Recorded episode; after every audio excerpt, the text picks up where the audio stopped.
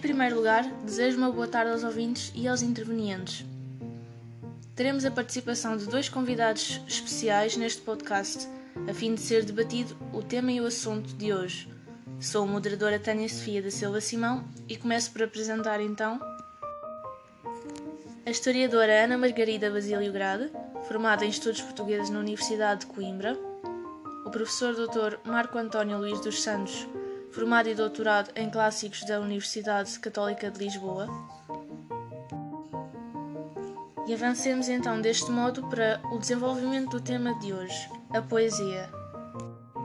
A verdade é que, embora seja difícil a definição da origem da poesia, foram encontradas inscrições hieroglíficas egípcias que apontam para o ano de 2600 a.C., consideradas as primeiras manifestações poéticas de que se tenha registro.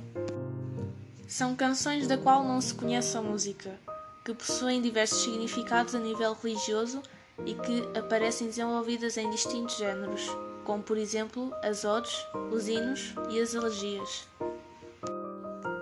Ainda que, de facto, a poesia tenha começado a surgir há tanto tempo atrás, efetivamente continua até os dias de hoje, com um grande peso para a sociedade. O assunto que nos traz à conversa é o papel da poesia na sociedade atual. Gostaria, portanto, de pedir a opinião à historiadora Ana Margarida Basílio Grade e ao professor Dr. Marco António Luís dos Santos, assim sucessivamente em relação a este assunto. Segundo a sua visão pessoal, qual pensa ser o papel da poesia na sociedade atual? Como a moradora já referiu, a poesia tem desde a antiguidade um papel comunitário e ritual muito importante por exemplo, os filósofos da Grécia Antiga foram os primeiros a reconhecer o seu grande valor educacional, porque, na visão deles, a poesia era como se fosse uma encarnação de uma experiência ou aprendizagem, ou então também uma cultura geral da qual se procedia todo o conhecimento, especializado científico e político. Eles também acreditavam que estudar as obras de poetas era muito relevante para o desenvolvimento da mente dos jovens.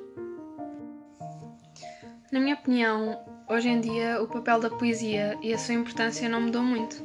A poesia, eu acho que tem o papel de enriquecer a nossa leitura crítica, porque permite a construção de símbolos e metáforas e brinca com ritmos, sons e com a linguagem, e isso melhora a nossa capacidade de interpretar e a nossa criatividade. Por exemplo, para crianças, pode ser uh, uma aliada essencial ao aprimoramento da competência leitora. Assim como na Grécia Antiga, como eu referi, a poesia atualmente também pode transportar os pequenos para outro mundo criativo e servir como um convite para que eles criem os seus próprios versos e que transformem em verso um mundo que já é tão poético e que as crianças veem. No entanto, ao falarmos sobre o papel, existe uma tendência para apontarmos para um caminho de função e mais adiante, uh, para chegarmos em utilidade. E a utilidade da poesia, como de qualquer arte, sem dúvida vai bem mais além da utilidade prática. Ela não serve para construir casas, muito menos para segurar corpos, como as cadeiras ou mãos, e pratos, como uma mesa. Como a arte, a poesia não raciocina, ela pertence ao mundo das emoções, ou seja, das sensibilidades e da imaginação. A poesia é feita para ser compartilhada de forma sensível e é assim que ela moldou o ser humano de corpo e de alma. E também é através dela que muitos valores humanos, história e conhecimentos têm sido transmitidos de geração em geração. A poesia é milenar, faz parte de todas as sociedades. Aliás, talvez seja mais o contrário. As sociedades é que fazem parte da poesia. Talvez sejam as sociedades ondas que vão e vêm embatendo em rochas poéticas ou serão poéticas as imóveis rochas um aglomerado do areal social, alvo da maré do tempo e fruto dos ventos da inspiração?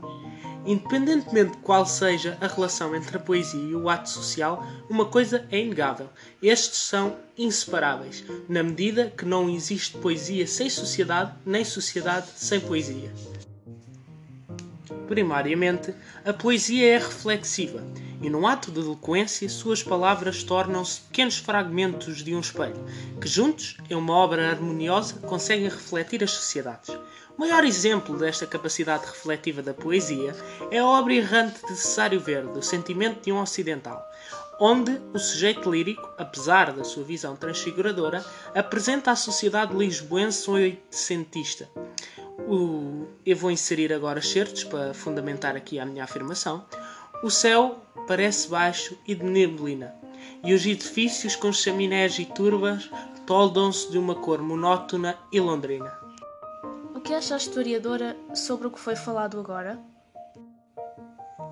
Eu concordo com o que o meu colega, o Dr. Marco, disse. Eu gostava também de acrescentar, relativamente ao que eu tinha referido anteriormente, sobre a poesia aliviar, inspirar e motivar e também emocionar, que isto me fez lembrar de, da terapia da música, que é uma das formas em que a poesia pode ajudar as pessoas que, por exemplo, passaram, passaram traumas ou coisas parecidas. E em suma, eu gostava de concluir que o papel da poesia, na minha opinião, uh, tem na atualidade não diverge muito do papel que teve no passado. Ela renova os valores da sociedade, ajuda-nos a desenvolver as nossas mentes, a dar asas à nossa imaginação, descrevendo diferentes perspectivas e realidades, mas também enriquece a nossa leitura crítica e é uma das formas intemporais que o ser humano encontrou para falar sobre os seus sentimentos mais profundos. Professor? Obrigado, historiadora Ana, pela sua intervenção. Gostei quando referiu a poesia e a sua praticidade. De facto, vou referir isso mais à frente, numa perspectiva diferente. Mas antes gostava de dizer que a poesia é satírica. Um ser que raramente elogia e constantemente critica, desdém de tudo o que lhe rodeia. Gil Vicente assim o é, Cesário Verde, Fernando Pessoa, entre muitos outros. São vozes de tonalidades diferentes, que aqui entenda-se por estilos, mas a pronúncia essa é a mesma. Que sirva de exemplo a seguinte estrofe do poema Marcha Fúnebre, de Fernando Pessoa. Vou iniciar a leitura. Com lixo, dinheiro dos outros e sangue inocente, cercada por assassinos, traidores, ladrões a salvo, no seu caixão francês liberalissimamente, em carro puxado por uma burra, a do Estado, seu alvo. Finalmente, e chegando aqui ao ponto de concordância com a historiadora, a poesia é prática. A sua praticidade não é propriamente outra característica, mas sim a consequência direta dos fatores poéticos anteriormente citados. Na poesia, a sociedade encara-se e sobre si mesma pensa. Em teoria, a sociedade pensaria sobre as palavras do poeta e alteraria as suas ações. Na realidade, as sociedades são cíclicas, caindo e erguendo-se, condenadas a cometer os mesmos erros das anteriores. Concluímos assim com uma breve síntese das intervenções feitas pela historiadora Ana Margarida Basílio Grado e o professor Dr. Marco António Luís dos Santos em relação a este assunto. Depois dos convidados se terem deparado com a questão, segundo a sua visão pessoal, qual pensa ser o papel da poesia na sociedade atual? Os mesmos deram os seus pontos de vista, fundamentados com argumentos e respectivos exemplos textuais. Em suma, segundo a historiadora, a poesia renova os próprios valores da sociedade, ajuda-nos a desenvolver as nossas mentes, a dar asas à nossa imaginação, descrevendo diferentes perspectivas e realidades. Também enriquece a nossa leitura crítica e é uma das formas intemporais que o ser humano encontrou para falar dos seus sentimentos mais profundos. Segundo o professor doutor, o papel da poesia na sociedade atual é, no fundo, um meio de atiçar a capacidade introspectiva do que se compõem as sociedades, sendo que por este meio os indivíduos.